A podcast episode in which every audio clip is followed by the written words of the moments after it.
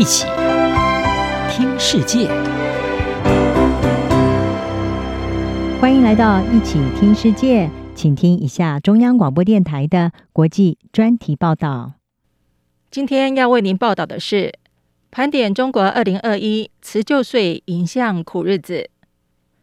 二零二一年即将走入历史，盘点中国这一年来的变化。虽然中国领导人习近平早在二月就高规格召开庆祝大会，宣布近亿农村人口脱贫，形容中国创造了又一个彪炳史册的人间奇迹，但这场胜利宣言并未开启中国风调雨顺、政清人和的一年。细数这一年来，中国极端气候成灾，先后遭逢历史低温、强风、大降温。沙尘暴、暴雨、极端高温等灾情，根据中国应急管理部的统计，光是上半年的各种自然灾害，就造成超过两千八百零一万人次受灾。中国气象局专家就示警，中国的极端天候灾害未来三十年的频率还会更高。而中国为达到因应气候变迁，实现在二零六零年碳中和的目标。今年加强落实能耗双控政策，导致拉闸限电等极端措施开始在各地出现，范围更从南方经济重镇一路往北遍地开花，甚至祸延天寒地冻的东北三省民生用电，演变成一场民怨冲天的限电危机。除了拉闸限电，中国工信部也发布钢铁业的错峰生产通知。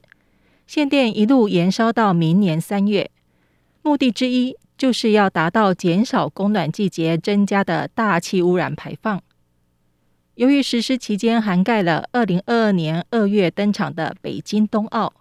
引发中国政府是否为了保住主办国的面子，牺牲部分省市用电的疑虑。然而，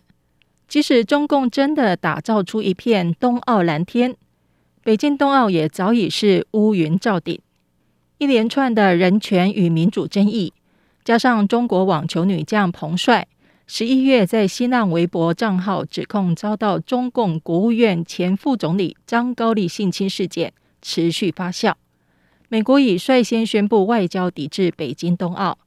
包括澳洲、纽西兰、英国、加拿大、立陶宛、科索沃、比利时等国家也都跟进。日本也在二十四号宣布取消派出官员参加冬奥，特别是美国国务卿布林肯今年一月证实，中共正对新疆维吾尔族犯下种族灭绝与违反人道罪，并涉及强迫劳动，导致西方时尚品牌带头拒用新疆棉。除了新疆之外，港版国安法生效一年后的香港，在二零二一年民主持续受到打压。不但香港《苹果日报》六月被迫停刊，香港教育专业人员协会、民间人权阵线、香港职工会联盟等团体也都在年内解散。至于年底的爱国者治港立法会选举，更遭到欧盟点名违反政治多元化。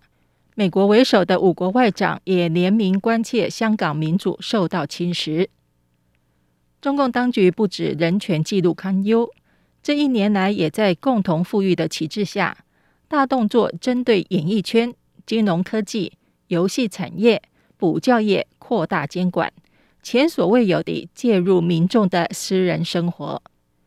这不只是喊喊财富重新分配、传播积极正能量等口号而已，而是更具有中共政治考量的大整改，将进一步控制企业和社会的管理方式。让中国企业的重点重新转向国内市场，塑造下一代的中国人。分析家认为，中国的整顿行动还会持续。